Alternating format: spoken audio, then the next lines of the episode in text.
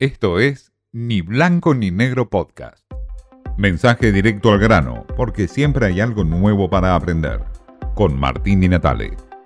Alberto Fernández busca nuevamente la centralidad, es decir, dejar afuera a Cristina Kirchner y a Sergio Massa, que lo abruman, que son la sombra permanente en estos últimos meses de gobierno acechado por varias circunstancias. En su viaje a Estados Unidos para la cumbre de Naciones Unidas, el presidente argentino buscó volver al plano internacional y a la centralidad del poder.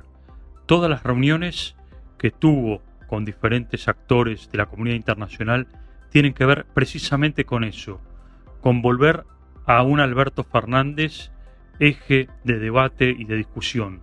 Su reunión con Cristalina Georgieva del FMI sustancialmente plantea eso, es decir, fijarle alguna hoja de ruta al Fondo Monetario Internacional, aunque la Argentina no está claramente en condiciones hoy de fijar ninguna hoja de ruta a nadie.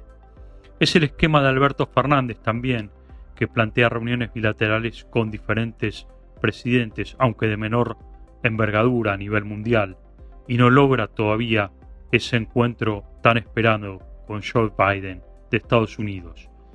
De todas maneras, el discurso de Alberto Fernández en la ONU también buscó ese esquema, dar más centralidad de poder al presidente de la nación, buscando por supuesto la política interna y externa en este eje de debate.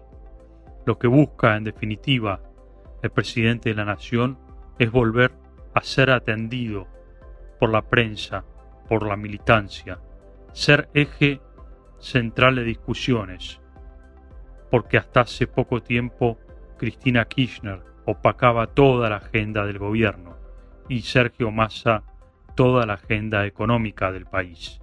En este aspecto, el viaje de Alberto Fernández a Estados Unidos está apuntando a eso, a ser centralidad del poder en el presidente y a plantearse a un Alberto Fernández como líder regional. Difícilmente hoy pueda lograr esos objetivos el presidente de la nación. Esto fue Ni Blanco ni Negro Podcast.